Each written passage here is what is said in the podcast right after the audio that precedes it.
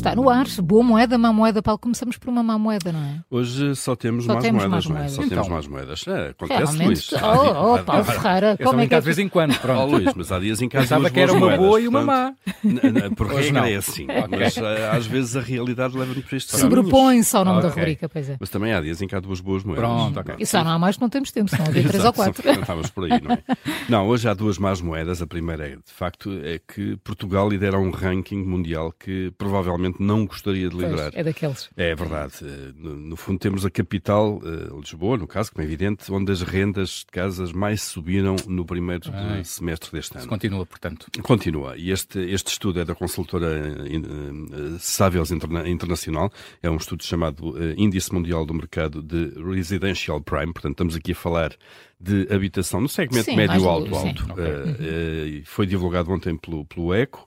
Foram 30 as cidades analisadas e no primeiro semestre deste ano, então, o valor das rendas em Lisboa subiu quase 14%, eh, e em junho o aumento eh, homólogo, neste caso, portanto, de junho a junho do ano passado, eh, andou ali próximo dos 33%, de facto, em termos homólogos.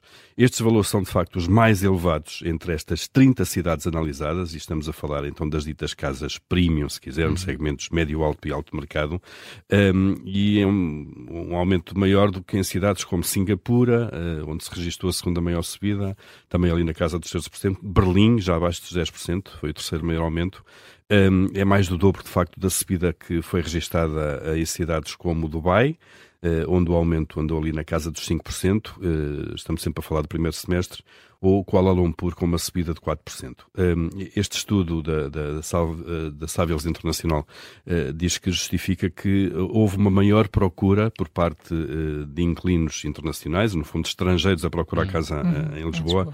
Que impulsionaram eh, este mercado então deste tipo de casas de segmentos mais elevados. E há outras explicações para esse aumento das rendas, Paulo? Há outras explicações. O Financial Times também sobre este estudo, pegando nestes dados, escreveu eh, ontem sobre o tema e aponta uma outra razão para esta forte subida das rendas de Lisboa.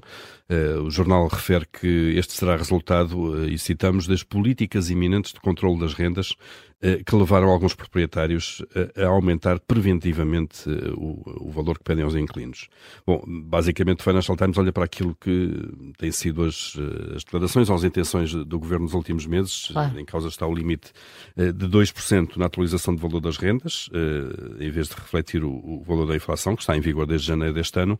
Eh, E então, e para os novos contratos também de arrendamento, o travão de 2% eh, na atualização que está incluído no, no pacote mais habitação eh, e que entrará em vigor se e quando este pacote eh, entrar também em vigor. Sabemos que o Presidente da República eh, não promulgou ou vetou politicamente este pacote e deverá ser confirmado no, no- no- Parlamento. Portanto, há aqui eh, também, no caso do, do Financial Times, atribui a este aumento também este contexto político, decisões políticas.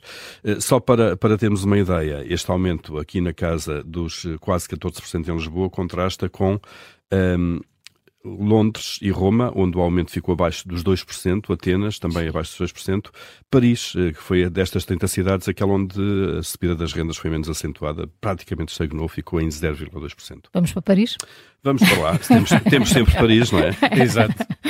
Olha, e como disseste no início, há outra má moeda. É um alerta inevitável, do, vamos- Exato, é um alerta do Banco de Portugal. Então. Eh, atenção às entidades que dão pelos nomes de BTC EVEX 360, BTC IFEX 360 ou Bitcoin 360. Já agora, BTC é o, no fundo é a sigla de mercados Ah, para ok. Bitcoin. Não é? Ok, ok. Uh, portanto, tudo relacionado com o Bitcoin. São entidades que, diz o Banco de Portugal, não estão habilitadas a exercer atividade com ativos eh, virtuais, neste caso moedas virtuais, um, nem podem receber depósitos ou outros fundos eh, de clientes.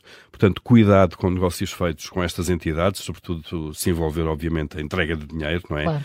Eh, Este alerta do Banco de Portugal refere que estão a circular nas redes sociais páginas ou publicações eh, de conteúdo falso que envolvem figuras públicas ou o nome do próprio Banco de É Portugal. muito elaborado, então. Exatamente. Eu próprio no Facebook já vi vários anúncios que, que com fotos eh, de políticos, eh, que todos nós reconhecemos, de atores, enfim, figuras públicas reconhecidas por todos, fazendo crer que estas personalidades estão de alguma forma ou a endossar estas plataformas um, ou então os negócios uh, que, que elas propõem. Isto é uma utilização abusiva uh, das imagens destas figuras públicas. Uh, o Banco de Portugal alerta para isso mesmo. portanto, antes de fazerem algum negócio com entidades que não conhecem, uhum. nunca ouviram falar, eventualmente o que devemos fazer é consultar a lista de entidades que estão registadas no Banco de Portugal, está no site, é muito, é de consulta muito fácil. Uh, e está lá, estão lá todas as que podem exercer atividades, uh, receber depósitos, uh, ativos, fazer investimentos. Portanto, se lá não constar o nome da entidade que se, se depara à vossa frente, é não se meterem com elas. Não façam, exatamente. Muito cuidado. Portanto. portanto, tu disseste BTC EVEX 360, BTC IFEX 360 e Bitcoin 360 AI. Isso mesmo, Maria João. Importa Corretíssimo, sempre. Lembrar. Foi mais uma boa moeda má moeda. Amanhã tem uma nova edição para ouvir.